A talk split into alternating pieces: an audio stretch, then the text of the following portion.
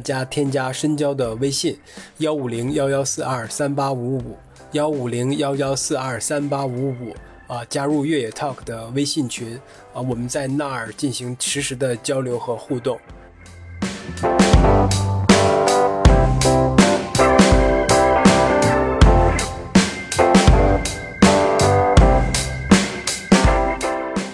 Hello，大家好，欢迎收听本期越 Talk 越的越 Talk，我是深交。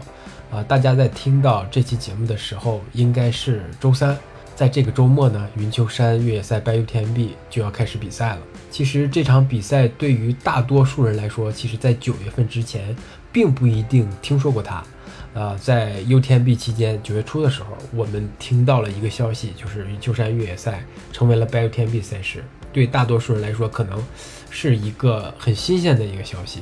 其实这则消息也让这场其实很有特色的，呃，已经举办了五年的，呃，在五星级景区内举办的这场越野赛进入到了更多人的视野。那趁着这个比赛的周期呢，我们准备深入到这个内部，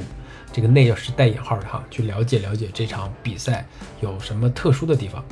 呃，这次呢，我们邀请到了赛道的总监，就负责整个赛道规划和修缮维护的姚奇杰姚总监，以及曾多次参加、今年还要参加的云丘山越野赛的一个精英运动员郑文荣啊，从不同的角度来看一看这场比赛。现在就让我们拨通他们的电话。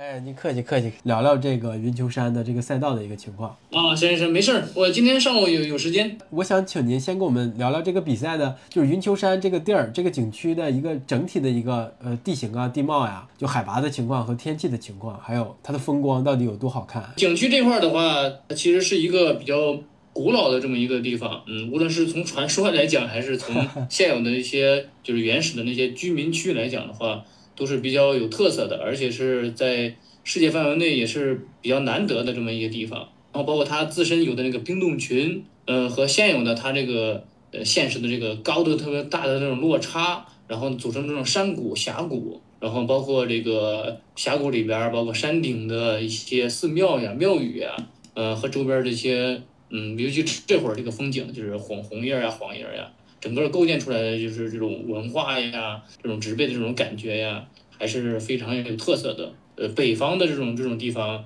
呃，很难的这很难得的这么这么一种场景吧，我觉得。听下来可能就像是自然和人文结合的比较好，历史也比较悠久，很有一些可能在北方不典型的地理地貌。比方说，它是在大山深处，然后呢，高山林立。然后呢？但是呢，它会有寺庙，它会有人类的这种遗迹，然后并且还有这个呃，就辐射出周边的这些居民的建，就是这种居住居住群，它现在还有，所以说这一点就很难得。我们去大山深处，可能就是没有人烟，但这个地方它是有的。而且是特别的这个这个活跃，还是这边的天气情况呢？呃，这个时候大概的一个气候和冷吗？还是有有雨吗？其实在这边的话，一般到了秋季就雨就很少了。呃，然后呢，如果是再往后天气的这个温度的降低的话，可能再下的话，可能都不是雨，都不是雨了，可能高处都会有有雪了。呃，因为在这个就十月份的话，它其实有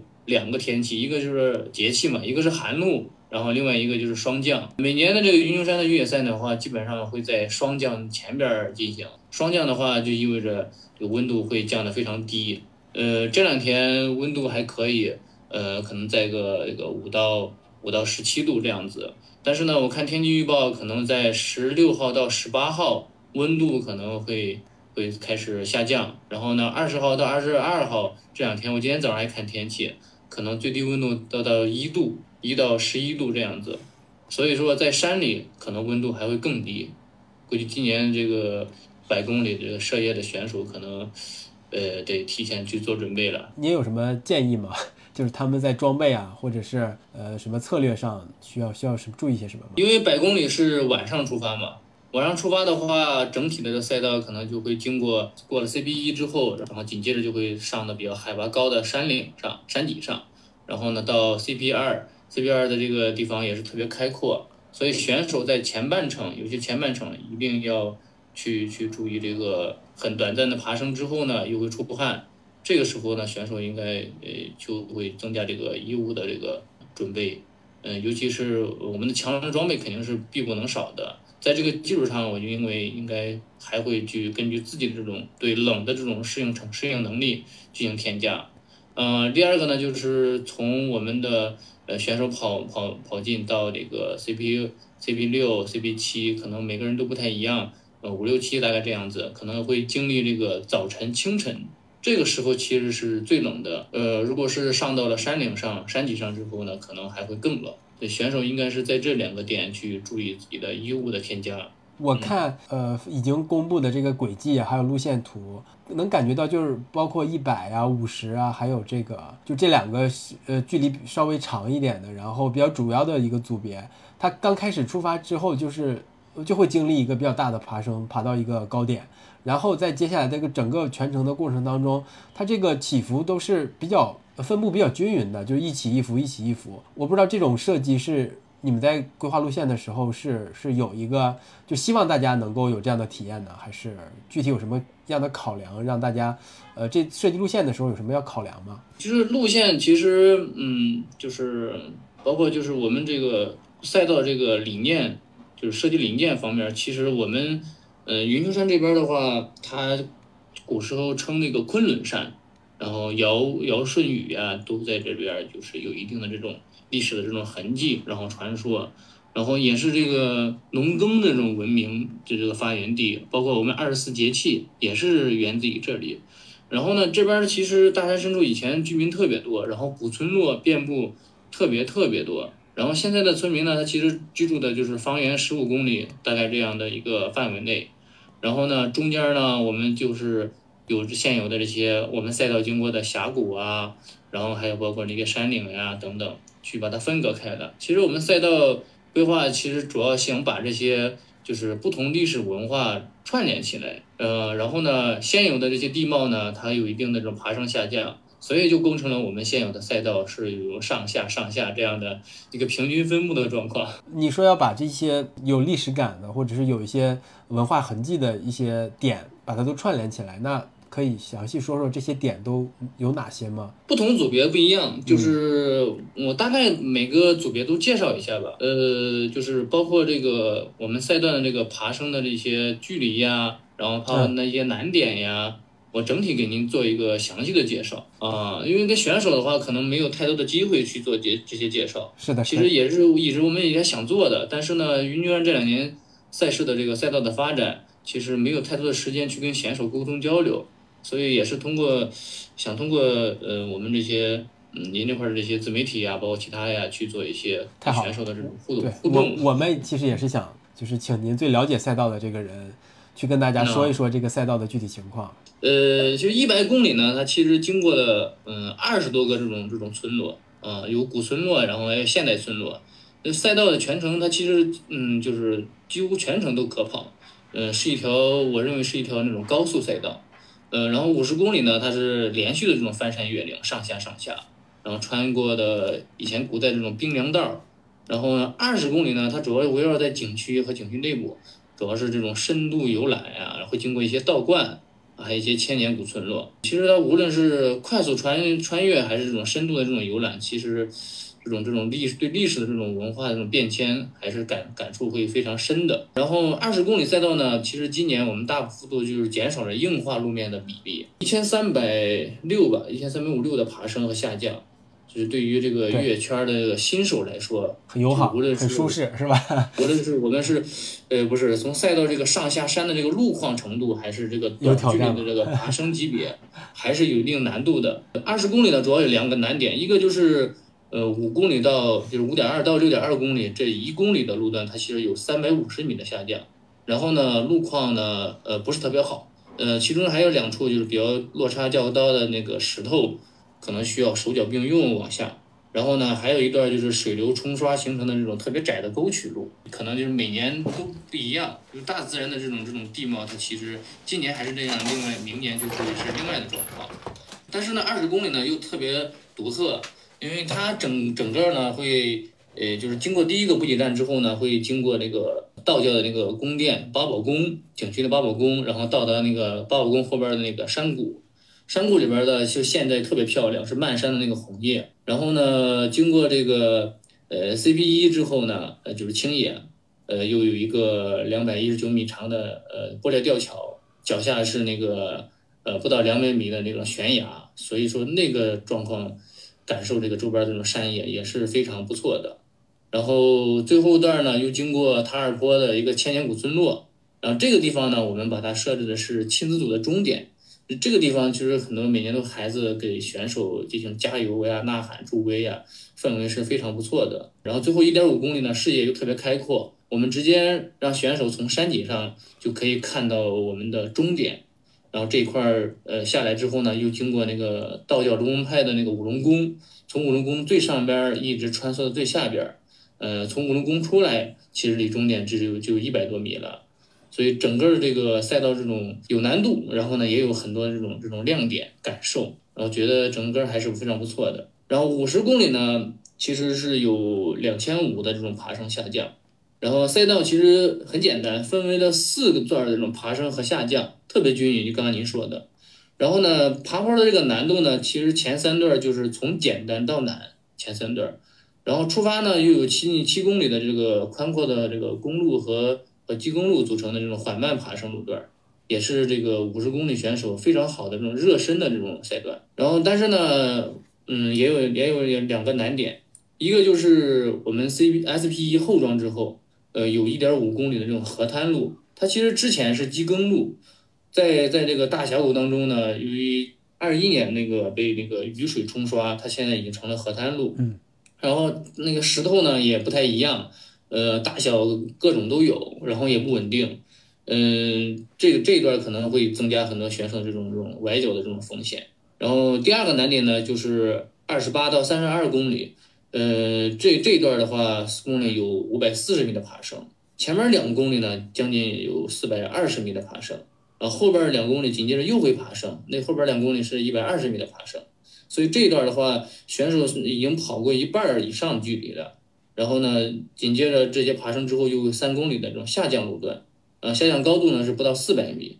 所以这是呃五十公里的这个两大，嗯，我认为比较比较难难的这个地方吧。然后它的风景呢，就是出发后经过的这个大峡谷，南北那个纵长特别长，然后呢东西呢特别窄，所以高有高于这样的这种大峡谷经过。啊，这个大峡谷呢，其实在古代是那个商队那个驼帮经过的这种古道，然后呢里边呢也有很多遗弃的古村落。嗯，这次赛道的规划其实就经过一个废弃的那种古村落，基本上全都是有那种石头建成的。嗯，然后呢山顶呢又有一个土地面，那块的视野相对来说比较开阔，从那个地方往北呀、往东啊、往南呀都是特别。特别辽阔的，然后往南边直接就可以看到我们景区的祖师顶，那个那个风景相对来说还是比较不错的。而且五十公里经过那儿肯定都是白天嘛，这是这是呃五十公里的，然后一百公里呢，呃其实距离呢不到一百公里，然后爬升呢大概在呃四千五百多，呃整体赛道是非常的有这种可跑性，呃基本上在 CB 二临场之后呢，嗯临临场之前呢就是属于这种热身赛道。呃，CB 二到 CB 三呢是有有有一些难点的，等一下会讲。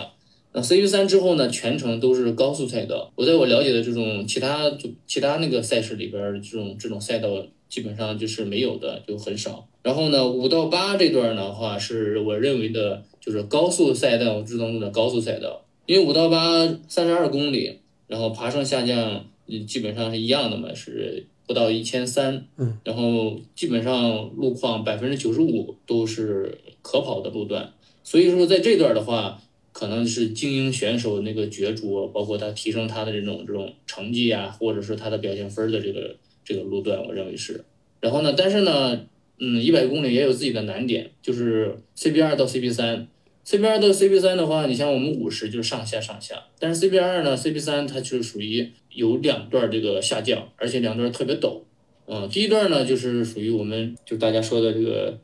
僻江路段，然后第二段的路况又特别复杂，而且是下降的短距离下降也特别大，然后呢这两段呢，而且因为你也知道我们百公里今年是夜间出发，，C B R 到 CB 三这段肯定所有选手都是夜间经过，所以这两段对于呃这个白宫来讲可能是唯一的一个难点。其他的话，我认为嗯没有什么太多难点的。呃，但是呢，一百公里呢也有这个比较不错的地方。呃，我大概梳理一下，就是呃可能这个今年这个百公里选手可能经过的就是日出和日落会非常漂亮。呃，我们慢的选手呢可能会在 CP 三之后的这个山脊上，因为它会经过很多山脊，然后看到日出。呃，然后并且呢，因为我们速度相对来说比较慢嘛，对吧？在 CB 七之后呢。呃，又是有长达几公里的这种这种赛道上，视野特别开阔，又可以看到日落，所以 可能慢的选手他会先看到日出，然后又可以看到日落。然后我们比较快的选手呢，也会在中间段的这个几公里范围内看到那个日出。呃，精英选手呢，基本上会在最后一段翻越一个大山脊时候，然后翻越山脊之后，基本上后边全都是这个下降路段的。那翻越山脊的时候呢，可能基本上。呃，很多精英选手正好是那个日出的时候，所以说，呃，每一个这个水平的这个选手呢，可能都会感受到这个日出或者日落，这个我是感觉还是就非常不错的。基本上就是基本上每个每个都有自己特色吧。你刚才在介绍的时候，呃，提到一些难点的位置，那是不是难点主要就是两方面？一方面来自于它可能有个爬升，另外一个就是它有一个下降。然后就是路况，是不是这这几个综合起来是一个难度的一个综合呀？因为我看你们还还把在这个赛道上还标注出了不同的难度的一个点，我想知道这个难度的点到底是分为挑战到简单这五档是怎么划分的呢？这这个其实也很简单，我们是根据它那个百分比坡度划分，呃，就是根据坡越大越难，是吧？哎，对对对对对，但但其实这个明年我们还会调整这个这个，应该会调整这个划分的这个这个参数太太单一了，是吧？哎，对对对对对，而而且可能这个划分跟 UTMB 这边其实是呃，就是一二三四排序是相反的，就是我们一是最难，但是在 UTMB 这边可能就是是是相反的，越高越难。对，但是我们会我们加了一些备注嘛，比方说是一它是困难的，是吧？然后五是比较轻松简单的，然后呢还，呃，考虑到有有国外的这个。呃，选手我们还加了一些英文的那个翻译，就主要是是考虑到爬升坡度越大就越难。但其实我看你在介绍这个整体的时候不一定，因为有可能会加上一些路况的问题，让这个难度不只是是是受到这个坡度的影响。对，它其实是基本上云丘山这边是成正比的，嗯，就是它山底上，呃，一定是呃基本上是好走的好跑的，然后它山谷上如果说是爬升，就是这个落差。呃，就是下降，短距离下降特别大了以后，它路况一定是不是特别好 啊？对，它它基本上就是赛道特色是这样子。哎，那我还想问一下，就是整体的这些路线的一些路况，除了一些铺装路面之外，这个大家都知有概念吗？那还有一些什么路况有特点的，或者是遇到的比较多的、比较典型的路况？你可以跟我描述一下，就是比较感性的描述一下，让大家呃没有去过的，或者是对这个种路况没有感知的，有一个初步的一个先先认识。嗯，二十公里呢就不说了，它那个路况各种都有。呃，然后主要五十吧，五十出发嗯可能会呃经过一段这种呃河滩路，两边都是那个高高高雅高山，然后就是大峡谷当中，然后还是河滩路，河滩路还不是特别好走。就是是碎石吗？呃，碎石和沙沙沙石是吧？对对，它是各种石头都有，然后可能对于很多选手来讲跑不起来是吧？而且也不是特别好跑。包括我们精英选手来讲的话，呃，可能也得就是注意点，注意力特别集中啊，可能相对来说比比比较费点劲儿。应该是那种比较松动的石头吧，就是踩上去可能不一定好着力，是吧？对对对，没错，是这样子的。嗯，现在其实今年都好些了，像像二一年的时候纯粹就不能走，然后呢，这二二年它一点一点，所以说这大自然真是鬼斧神工，每年都是一个状况不一样。二一年之前是机耕路，就特别舒服，车都能开进去。然后今年是这又是这样子，所以就是对你们这种规划赛道，可能也有一些挑战。你每年都得要去看。对，其实不瞒您说，云丘山每年光这个修缮的这个赛道，其实花费很多人力、物力、财力。啊，这其他赛事肯定不会有这种情况。就自然变化太太频繁了，云丘山。对，今年是四月份下了一场大雪。哇！你看四月份在北方，其实我们那些山上的树，它已经长出那个绿芽树叶了。是的，是的。所以说它那个树上积攒的雪特别多。呃，所以说我们的赛道几乎几乎是全部赛道上都很多大树都被压倒了。啊。然后呢，我们在。在那个八九月八月底至九月那个上旬的时候，就花费了将近二十二十多天的时间，然后有有这个二十多号工人，把这个呃赛道做了一个就是清清理啊修路啊，特特别特别费劲，特别费劲。因为去年其实赛道修的都特别好，以为今年就是可以很轻松的搞定，嗯，但是呢，没想到今年比去年还难。我们继续那个五十公里呢，有什么就是特别点？然后五十公里的话，它那个呃会会经过这个呃跟一百公里汇合之后，呃整个这个山梁上它其实属于那种嗯松松松树柏树松松树林吧，松树林。然后呢，林间的那个路呢，大概就是能通过一到两两个人这样子啊，最多就是不容容纳不了三个人这样子。然后呢，整体都是那种比较。呃，就是松软的那种那种林子，而且秋天这会儿嘛，每天都会有落叶，都是黄叶啊、红叶呀，呃，所以说是它是从这种就跑的舒适程度上，还是这种五十公里能能看到这这种颜色嘛，整个还是非常非常不错的林子，就有一种那种就是在林林间穿梭的那种感觉。哎，对对对对对，就纯林间。嗯，其实参加过云丘山越野赛的呃选手可能都。嗯，除了二十的，可能就五十、一百的，可能以前都都会经过这边，嗯嗯，非常不错。这个还是挺值得期待的，就是如果没有跑过云丘山，没有体验过这种感觉的，尤其是北方的秋天，是吧？干爽，然后松松枝铺在呃地面上，踩上去还有点声音。如果是一一个人或者两个人在跑的话，还是能够够体验一点什么那种安静、特别安静的感觉的哈。然后呢，还有就是经过一些比较开阔的那些山脊的时候。呃，周边可能嗯离得近的都能看到，漫山遍野都是那个红叶和黄叶儿，然后呢，远处是那种群群山环绕，呃，这种这种感觉也是，就是能充分感觉到，就是云云山这边它那个就是这种这种红叶儿，这种这种这种大大幅大面积的这种感觉，这一点也是非常不错的。那山脊上应该也是都是石头吧，大石头。呃，有的是石头，然后有的是那种，就是那种那种比较短、矮一点的那种植被的那种林子吧。灌灌木丛，灌灌木丛比灌木丛稍微高一些吧。嗯，一般就是山顶上的那个，呃，要不然就是特别开阔，要不然就是不太，嗯，就是不是特别高的那种树。嗯，有的有树的地方呢，可能视野就不太好，就是在林间穿梭；没有树的地方呢，它就是你刚刚说那种石头，然后周围的视野就特别开阔。所以这种。呃，然后呢，最后最后一段呢是五十和一百都经过的，它是在一个也是从一个大峡谷里边出来，那个路呢就是从上到下就是都都可跑，然后呢，并且是越往外边跑跑呢，它那个峡谷越开阔，呃，然后呢路越嗯路越平整，啊，就是从从从那个林间那种那种土路小径，然后穿下来之后呢，然后呢路越来越开阔。呃，这个对于精英选手或者普通选手来讲，其实是都都非常不错啊。可能最后最后边一段大家会跑的会非常非常舒服，而且是两边都是那个高山林立，嗯，环境特别美。总的来看，其实路况的技术难度可能没有那么的高，就是大部分都是可以应付的。哎，对，可以的，嗯，可以。那这个登山杖肯定也是要要必须带的。登山杖，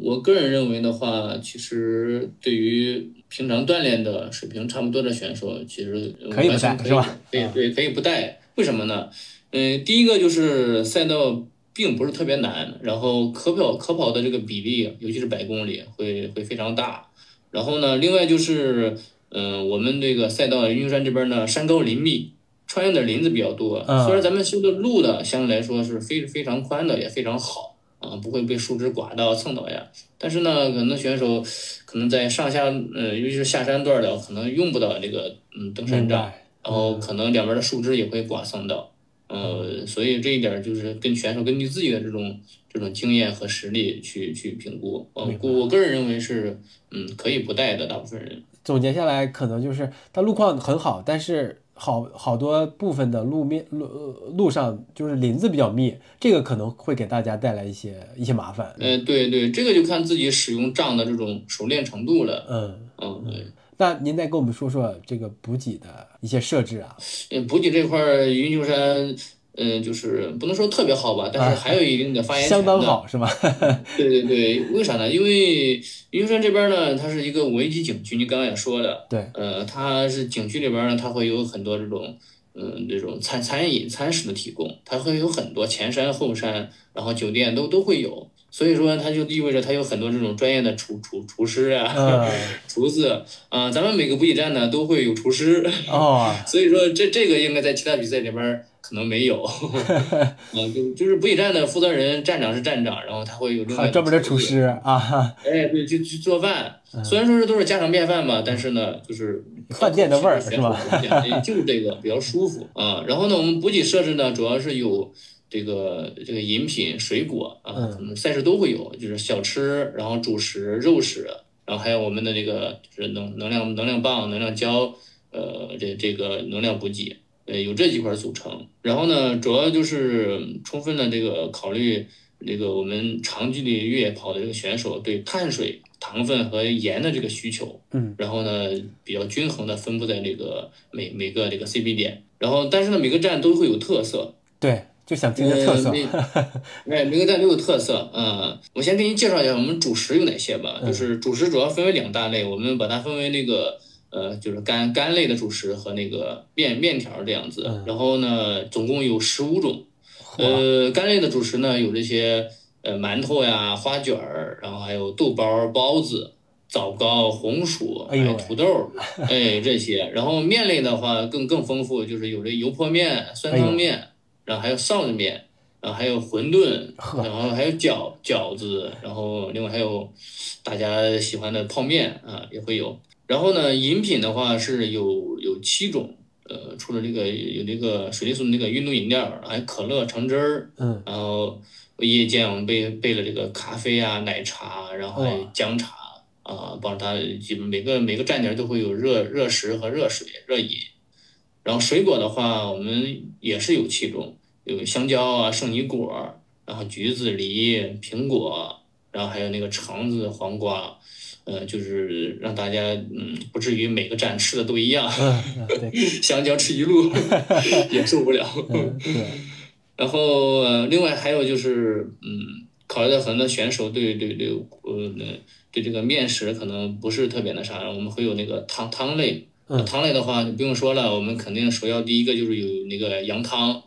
然后今年的话我们在 CP 五，然后在在那个 CP 一，就是保证每每个那个组别的选手都能喝到羊汤。然后还有那个疙瘩汤，然后紫菜蛋花汤，然后一些蔬菜粥、小米粥，主食这一块呢就是足足够的供应，而且量大，那个种类丰富。哎，对对对，是的。然后还有布置了十来种小吃，然后像巧克力呀、坚果呀，还有那些杏干、橘子罐头、酸奶、火腿、榨菜，然后小面包，还有威化饼。呃，威化饼像提拉米苏蛋糕这种，也考虑这个甜食的供应，因为还有那个国际选手嘛，他们可能对这些的需求会更明显一些。然后葡萄干呀，然后加这些呃薯片儿这些，嗯，就是方便这个无论是精英选手还是我们那个体验纯体验选手啊，他都有自己可能喜欢吃的。啊，另外还有这个呃肉类的卤牛肉啊，还有一些 卤鸡腿儿啊，啊都是。呃，都都是相当丰盛的，相当丰盛的。说馋了，这真的就是您知道，每个补给站，每个补给站它都有自己的这个吃的这个特色。嗯，那有什么特特别当地的本土的一些东西吗？就除了刚才你说的那些面食啊，什么油泼面、臊子面，就是酸汤面，肯定是山西本本本地的嘛，对吧？本土的一点的。嗯嗯。羊肉汤可能也是本土一点的，还有其他的吗？其实这里边我面食类的很多东西啊，它其实就是当地自己去做，嗯，所以这个来讲，对，就是本地的这个这个特色了，嗯啊，像那些花卷、豆包、包子，这都是本地的，嗯，明白。哎，对，白吉馍呀，我们我们的这边馍，大家叫花开富贵，然后很多选手可能都知道，就是当地去去做的，各种花样是吧？对，它不是特别花的那种，但是呢，确实是就是纯纯手工的。就是景区，嗯，他们自己自己去做的。然后呈现出来，包括那个刚刚说那个卤牛肉啊，包括卤鸡腿啊，其实也是咱们这边的大厨 自己做，太棒了。呃，不是买回来然后切上直接给选手吃，是我们自己买回来卤。反正听起来就是很丰盛。呃，精英选手有精英选手的选择，大众参参与的纯体验的，可能他们更更会体验到云丘山的。这个补给的丰富程度和好吃程度是吧？嗯，对对，我，其实也跟那个站站长去去，因为你今年那补给站也是我负责嘛，站点。呃，跟站长去去交代了。其实我们像体验的这个选手，我跟他们说了啊，就留下来，一定该吃该吃碗面吃碗面，该吃该喝碗汤喝碗汤，不让不让跑了是吗？不让跑，必须得喝，必须得吃。对，嗯，那肯定都是就是相对来说是比较足量的供应给所有的参赛选手。今年今年相对来说比较比较更丰盛一些吧，就是更丰富一些，然后也会呃这个整体的合理搭配。呃，夜间考虑夜间，然后呃，那个饭点儿考虑饭点儿，然后快的选手、慢的选手都会考虑到。那那您在最后跟我们，呃，有没有什么要交代的，或者是要提醒大家特别注意的，想让大家在云丘山这个比赛当中想要重点体验的，有没有这些可以跟大家再分享一下？呃，其实嗯，一百公里吧，就是。我们这边就是绝对的保障，然后让大家就是体验这种这种这种高高速赛道。五十公里吧，嗯，就是选手可能呃会会挑战这种上下上下，呃，可能可能有的选手没有跑过这种赛道，对于短距离爬升比较大，然后呢，但不是一直爬，又会下降，呃，可能需要一定的这种这种呃适应和心理这种这种准备。然后二十公里选手呢，尤其是嗯我们嗯。这个除精英选手之外的啊，这个其他选手可能对这个赛道的这种，嗯，他们的这种这种提前的这种这种感知预知可能不会特别的这个关注，但是呢，二十赛道其实，呃，还是有有一定难度的，做个准备，心理上做个准备，起码，哎，对，要一定要充分的做好准备。啊，如果确实这个赛道对于自己的这个能力来讲的话，是超出了自己的这种这种这种范能力范围了，那其实没有关系。其实，在补给站多吃点，喝点，多停留。反对对，反正现在临时抱佛脚，体能上是没办法提升了，只能心理上做个准备了，是吧？对对，其实二十公里赛道不光是体能上，包括这个呃上下路段的这种这种运动能力啊、稳定性啊、协调性啊。呃，其实对对每一个人都是有很大考验的啊，包括精英选手。那就特别感谢姚总监抽出这个在赛前这么忙的时间，还还来跟我们分享一下这个赛道的情况和补给的情况。其实还能挺挺能调动起来大家对这场比赛的期待的，因为它成为了白油天币的比赛之后，大家关注度上来了，但是可能对这场比赛的一些很多的细节呀这些东西没有那么多的了解。那这次我希望也是通过我们这个节目。能跟这个赛事组委会这边有一个联系，然后通过他们能给我们传达一些更细节的东西。呃，当然了，我觉得还是更多的应该还是要自己亲身去体验，才能感受到这个赛道的魅力以及云丘山的一个一个魅力。它可能有一些自己的独特性，还是要需要大家真的到那里之后自己去发掘的。还有一个就是，其实想就是如果但就是有时间的选手，其实可以，因为我们的技术说明会是在那个二十号。我们百公里发枪之前的那个时间段吧，呃，还是想让大家对这个赛道啊，或者对对这个呃整体会有一个了解的情呃人的话，可能还会就是还是要到现场去参加技术说明会，然后呢会会详细的去讲一些那个赛道的这个情况。然后包括一些图片呀，啊，这个很重要，更直观一些。就就要去听技术说明会，这个也要提醒大家，别把这个当成一个可有可无的环节，这个很重要。因为一百的肯定肯定都会在现场嘛，主要就是我们五十，尤其是二十的选手，还是要去看看的，是吧？有个直观的体验，是吧？不要不要轻敌，是吧？对对对，尤其二十没那么好跑，这个反复强调啊，这是。行。OK，那就今天就到这儿。那我们，谢谢谢谢谢谢姚总。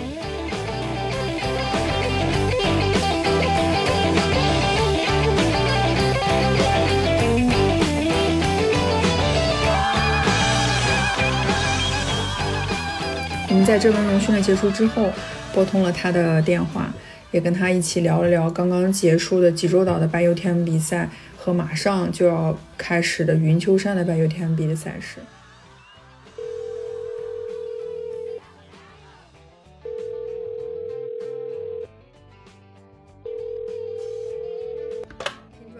声音有点感冒。有点。你这个临近比赛，怎么这么不照顾自己？啊，没关系，长二十公里的，我五十不是感觉死了吗？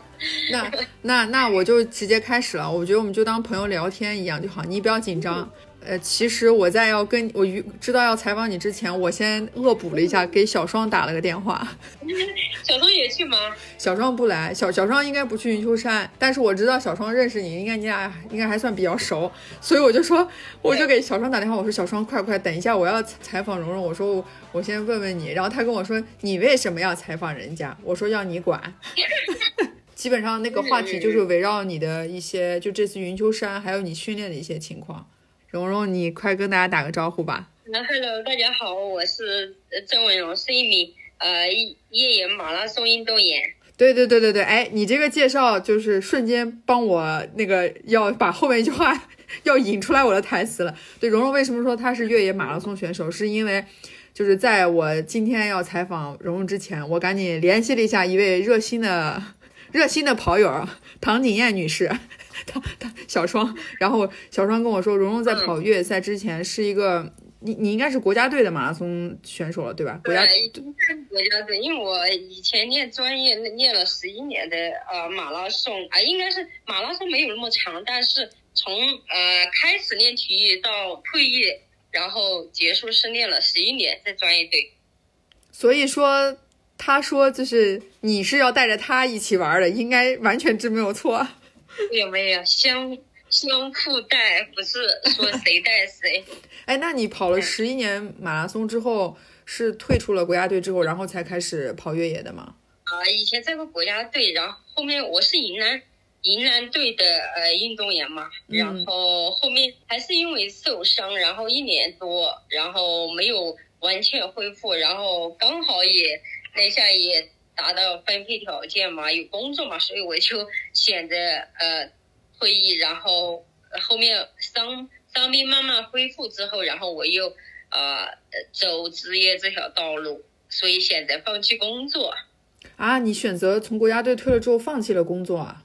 呃，是云南队，以前在在在国家队过，但是呃因为工作些还是由云南队来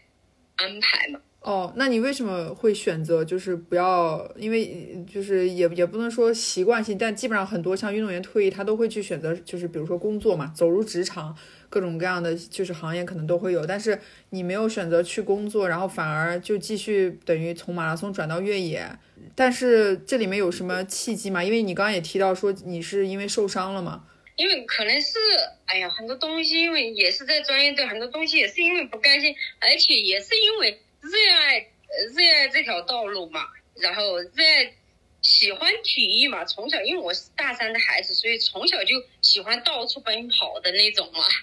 所以就可能是还是有一些不甘心嘛，所以就呃呃那个呃在专业队退役之后就恢伤恢复之后，然后就选择出来继续奔跑，选择职业这条道路嘛。还好你继续坚持，要不然我们也没有 没有可能有今天的这番谈话。因为我我我我在网上搜了一些，就是你的之前的一些，比如说跑步的一些情况，看真的，我觉得你作为就是马拉松马拉松运动员的那段时间，成绩真的非常非常好啊。那下可能年龄小一点，那下 可能是真的是啥都不会想，只想每天只想训练。因为人你慢慢随着年龄的增长，我觉得可能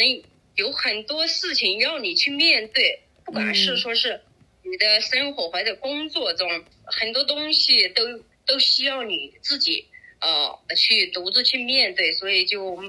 慢慢的可能是不像就精力些呃也要也不像以前年龄小了一下那么集中精力的去训练，可能是都要分散一些精力，所以就没有那么认真的去像以前在专业队那么训练。说到这个，我觉得最近啊，就最近我觉得让大家特别。就是开心，也替你高兴。就是你刚刚结束的那个，就是呃济州岛的白 UTMB 嘛，然后蓉蓉跑了一百公里，并且取得了冠军。想问问你，就这当时的那一刻和你为这场比赛就是做的这些准备跟努力，现在让你再回想起来，你有什么印象特别深的时候吗？我我觉得这场比赛应该是我呃今年以来呃准备的第二场大的赛事嘛，嗯。因为本来是今年年初是准备香港一百的，结果我也呃全力准备了，但是 后面由于可能是由于由于自己身体的原因，还有天气的原因，所以就导致后面七十公里退赛，然后呃结束这场比赛。后面然后又因为呃香港回来，然后参加了一个小的赛事，然后后面受伤，不小心脚扭伤，所以就呃给我三应该是似乎有两三个月左右，所以就呃就就这样，然后以以那个以伤以恢复伤，然后带训练这样一个过程，然后准备了崇礼的比赛，呃后面崇礼呃。经过一段时间的恢复，也准备了嘛，所以就跑的也还挺顶的。然后后面重理完后，然后就因为报了济州岛这个比赛嘛，因为它是明年 UTMB 的选拔赛嘛，也是其中八 UTMB 的其中一一站选拔赛嘛，所以就想好好准备一下，因为很想，因为疫情三年前嘛，就很想去到呃更高的舞台，以更多高手来这样来呃激励一下自己，也是一种学习的机会吧。我我觉得，所以就刚好呃有这个机会嘛，所以呃也是我觉得也是今年一个呃对我来说也还是一个很大的收获吧。对，因为我我看其实蓉蓉你现在也签约了那个阿迪达斯嘛，你也算你是阿迪达斯 Terrex 的越野跑的一个精英运动员，所以我在想，像你说的，今年因为本来我我印象中好像你你应该本来是要参加宁海拜 UTMB，但是是因为受伤，所以其实又没有参加，又没又没有办法去跑，对吧？呃，参加了，但是是因为受伤都是哦走不下来的，嗯所以就很遗憾。把你把所有的这些遗憾都都留在了 济州岛这一次的比赛上，是不是？对，其实遗憾挺多的，包括以前在专业的，哎呀，人生嘛，我觉得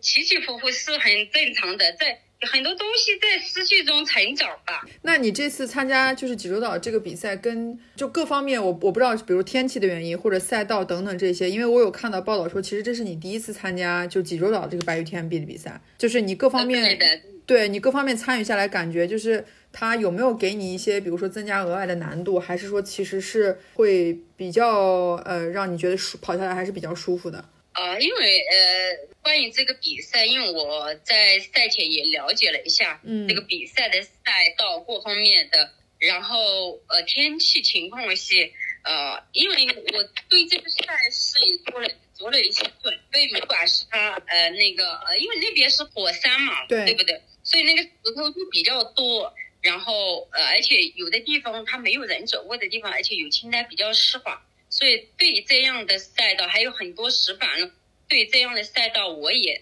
呃做了一些准备的训练，所以呃，我觉得那天应该是天时地利人和都占到了吧。那个天气它就跟我们云南的差不多，那个赛道它虽然有挑战性，但是我觉得我蛮喜欢的。最主要是呃，虽说是你身在异国他乡，你去到异国他乡，一路上都有，虽然听不懂他们在说什么，但是你肯定是在为你加油鼓劲的，一路上都有游客在为你加油鼓劲，我就觉得好像就是就像在自己家乡一样比赛，就比较亲切的，你就比较有动力的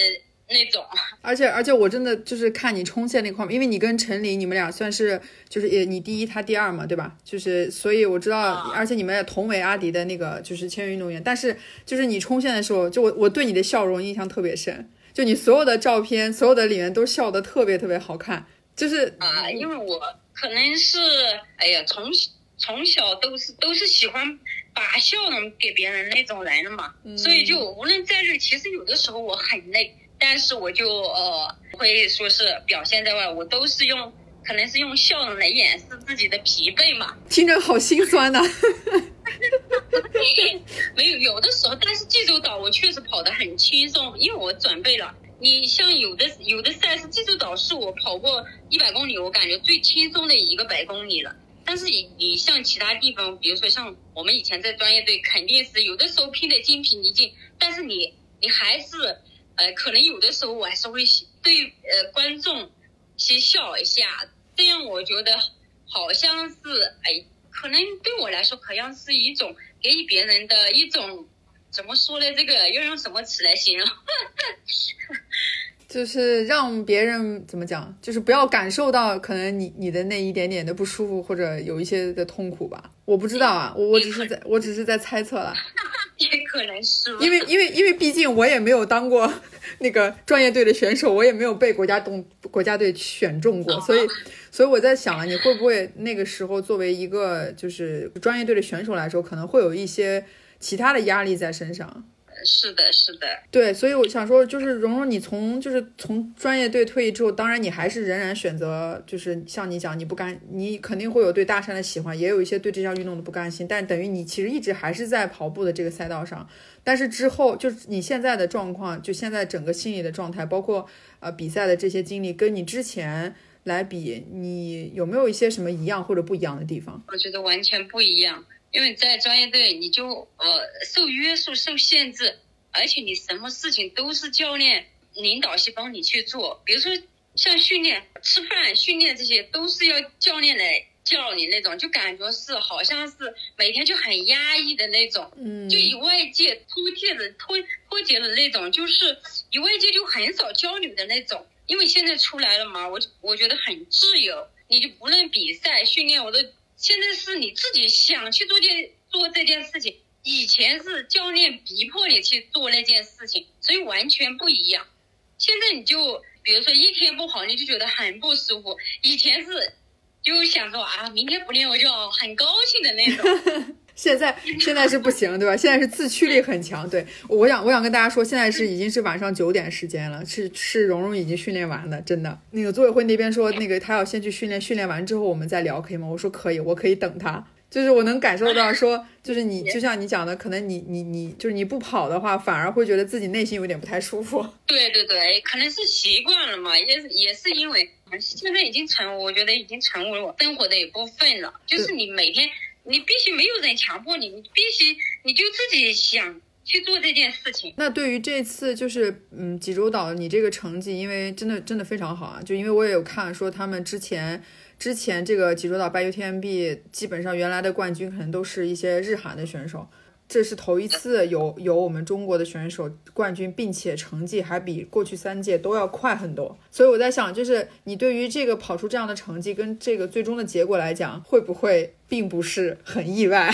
是不是在意料之中的？因为我没有跑过这个赛道，所以我觉得，呃，那天对我来说，我觉得可能真的是，哎呀，应该是说是天时地利人和都占到了吧？我觉得，因为那天天气也非常好，而且。我主要是为这个赛事也准备了呃好长一段时间，嗯，因为很想去到明年的 UTMB 嘛，所以就这个赛事我还是很用心的去准备了。但是我没有想，我赛前也没想过说是我能拿冠军，我只想啊，应该是对我近期的训练情况，我觉得前三，我觉得我是有希望的。我只这样想，我觉得也是一个像你说，对你这段时间这么辛苦的训练的一个非常就是完美的一个一个一个一个封号吧，对吧？也不能说是个句号，因为你的句号应该是在明年的 UTMB 上了，因为你为了这场比赛拿到最终入场券。那再返回到说云丘山，就是今年的云丘山版 UTMB，因为我有看到，其实你二零二一年就有参加过云丘山的越野赛了，对，也是跑的二十五公里。就你还记得当时参加二十五公里的的一些一些事情吗？我二十五公里、一百公里我都参加过了。本来今年想参加五十公里，但是由于因为下周的采谷嘛，所以而且呃上上周的上周我又跑了济州岛，所以我觉得好像呃。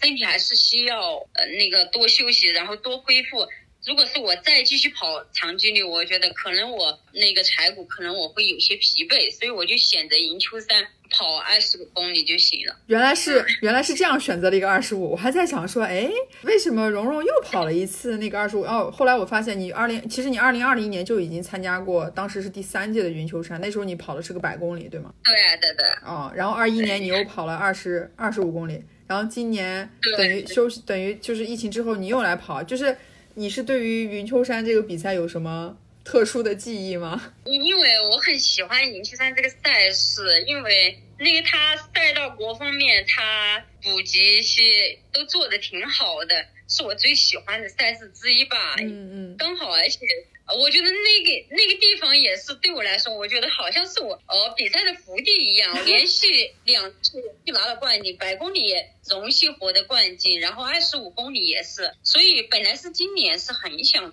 跑个五十公里，就是一百公里、五十公里、二十五公里，想拿个满贯赛事这样有这样一个对，就就就感觉哎很那个很很完美嘛那种。但是呃，由于那个济州岛回来后，身体还是没完全恢复，所以就呃放弃，还是放弃了这个五十公里。我觉得明年再跑也可以的。我还在想，我我我以为你会想说，保不齐明天后天我可能一冲动又会改成五十公里了，就正就正好把把满贯在今年就完成了。对对对，很想，但是可能是呃，因为最近这几天身体恢复的这。这一周多来还是没有，虽说是在济州岛跑的还是挺轻松的，我觉得，但是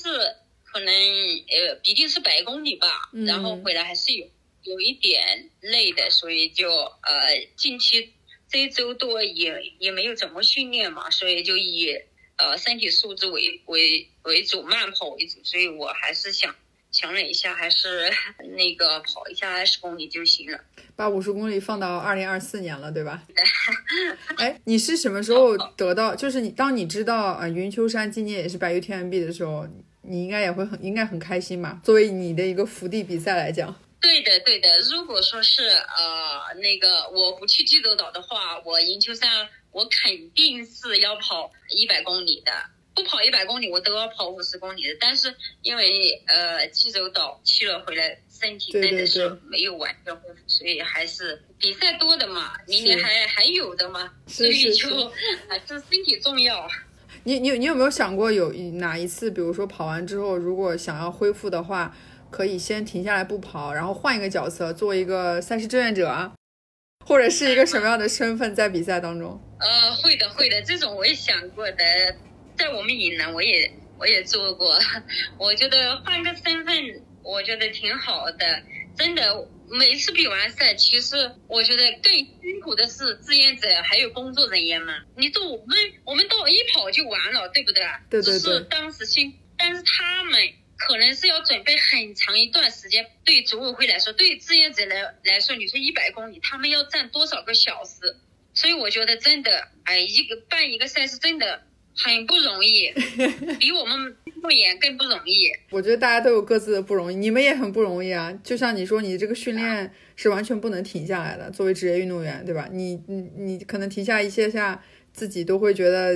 有一些心里的这种这种不舒服在。那其实跟做比赛，我觉得也是一样的，可能也是在临近比赛的时候，他们也会更忙，会检查很多东西。辛苦的，他们确实是最辛苦的人。那蓉蓉，你对于自己就是今年除了云丘山跟柴谷之外，就是接下来就下半年这两场比赛跑完，是不是就呃算是可以可今年就算结束了？还是说你还有其他别的一些，比如说马拉松的比赛要再参加？呃，可能是呃那个柴谷后面会呃在我们云南参加一个马拉松，就是那个放松一下吧。我觉得因为越野赛跑多了，而且我近期比赛也连续比赛，就是去跑跑个马拉松，就感受一下不同的气氛围吧。你们听如果说跑马拉松放松一下，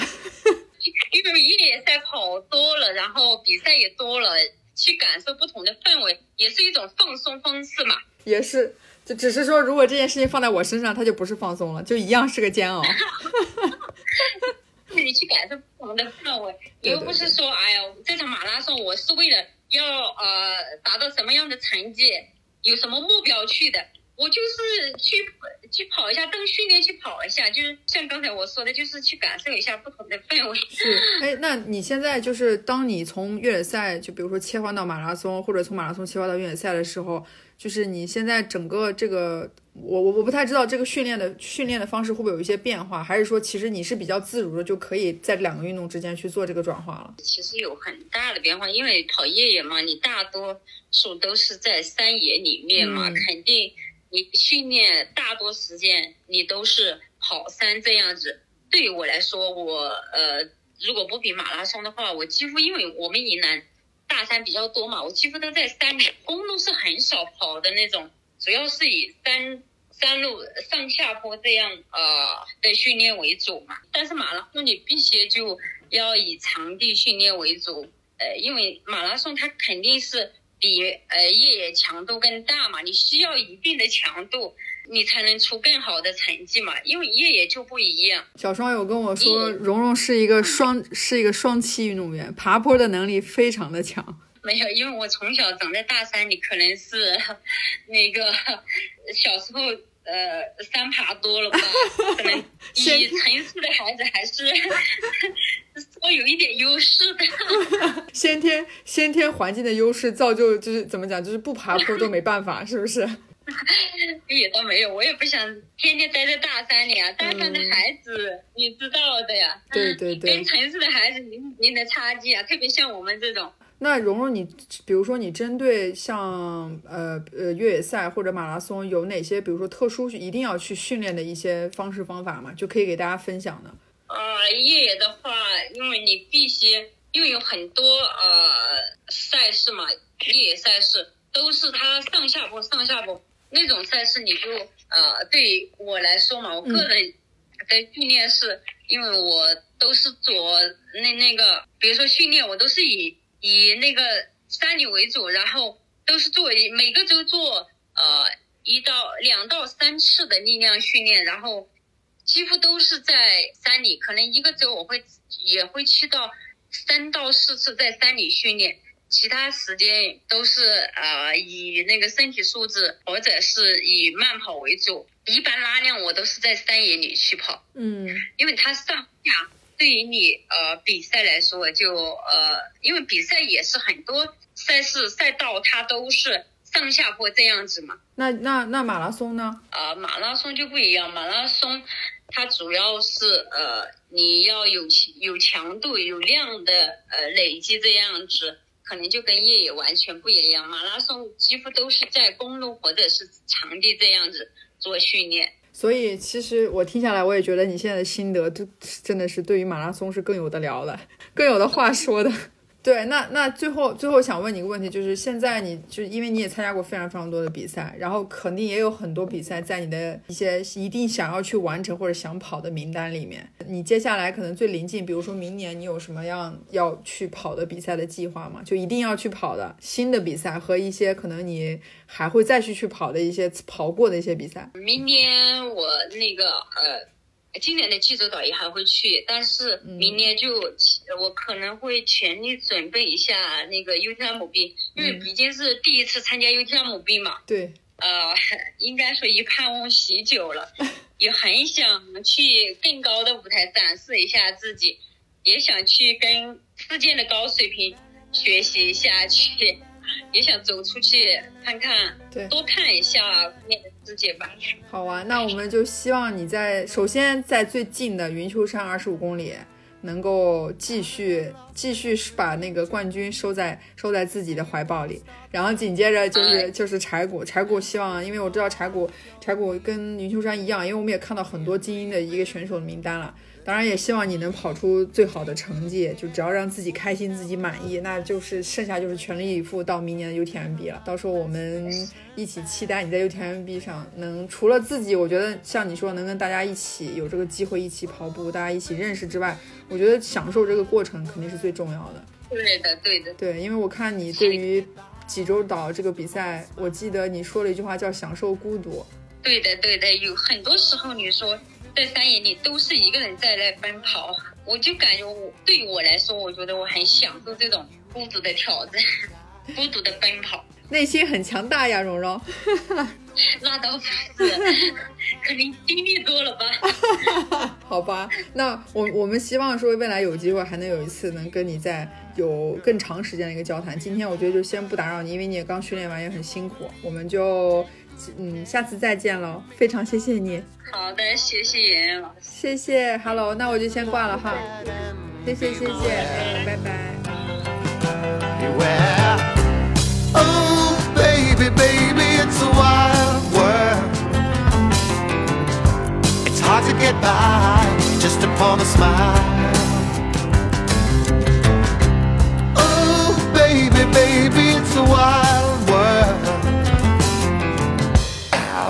remember you like a child girl.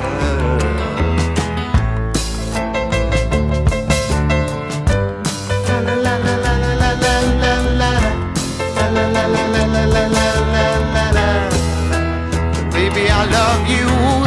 but if you wanna leave, take good care. Hope you make a lot of nice friends out there. But just remember there's a lot of bad and.